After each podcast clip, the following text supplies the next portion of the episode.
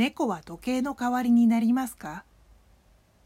それなのにどこの家にも猫がいてぶらぶら足を汚して遊んでいる。猫の性質は人間の性質を見ることがうまくて優しい人について回る。